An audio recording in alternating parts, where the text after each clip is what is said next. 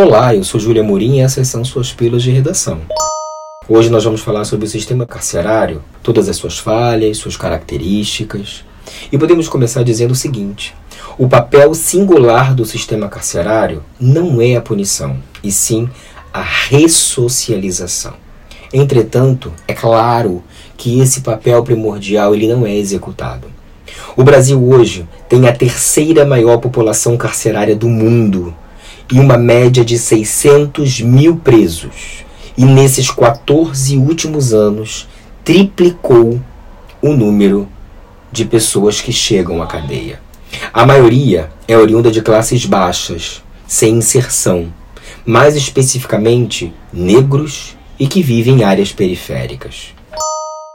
Um ponto crítico é também a letargia do julgamento.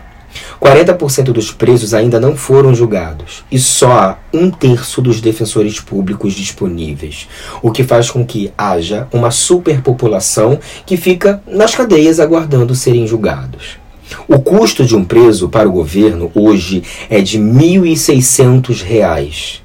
Vale a pena fazer uma conta muito interessante. Um aluno de colégio público para o governo hoje custa 800 reais metade daquilo que um preso custa, contra 1.200 de uma pessoa que está no nível superior. Ora, investir em educação é muito mais barato do que se manter um preso num sistema falido e que não tenha o um mínimo de socialização.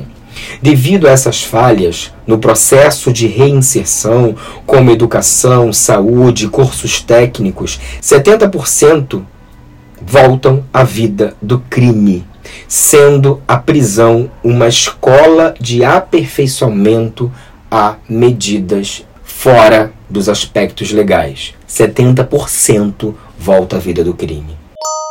No Brasil hoje nós temos 423, 389 mil vagas em presídios espalhados pelo Brasil e um total de 710, 240 mil presos, ou seja, 31% acima daquilo que é permitido ou aquilo que se tem como estrutura. Por vias de curiosidade, o estado de Pernambuco hoje é o maior estado com superpopulação, seguido de Roraima e depois do Amazonas. Áreas que visivelmente carecem de um olhar mais preciso e efetivo do governo.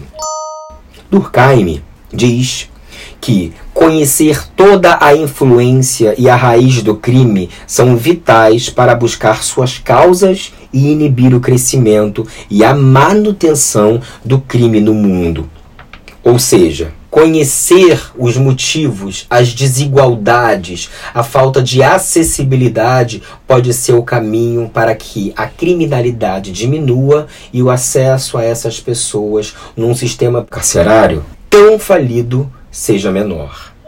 Para te ajudar na sua contextualização, já que isso é uma pílula de redação, algumas dicas legais para você pesquisar, se você já viu, colocar dentro da sua redação que vai dar um repertório muito interessante. Carandiru, um filme, um livro de Drauzio Varela, muito interessante, completamente pertinente e legítimo ao tema.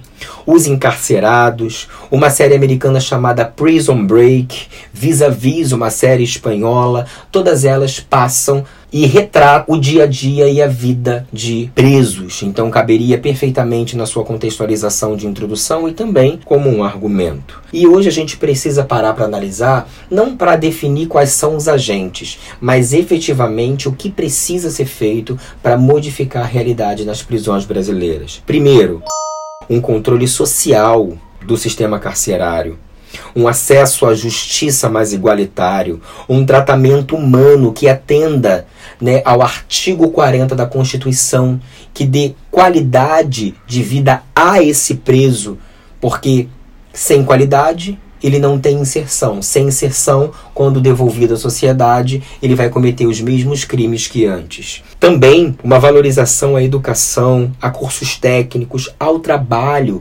inclusive para ter uma mão de obra um serviço, uma função social ao sair da prisão, inclusive usar também desse trabalho para uma diminuição da sua pena, políticas mais inclusivas, para que simplesmente a função da cadeia se efetive, que não seja um lugar de reclusão para pessoas marginais da sociedade, apenas, mas para que eles consigam efetivamente estar inseridos na sociedade.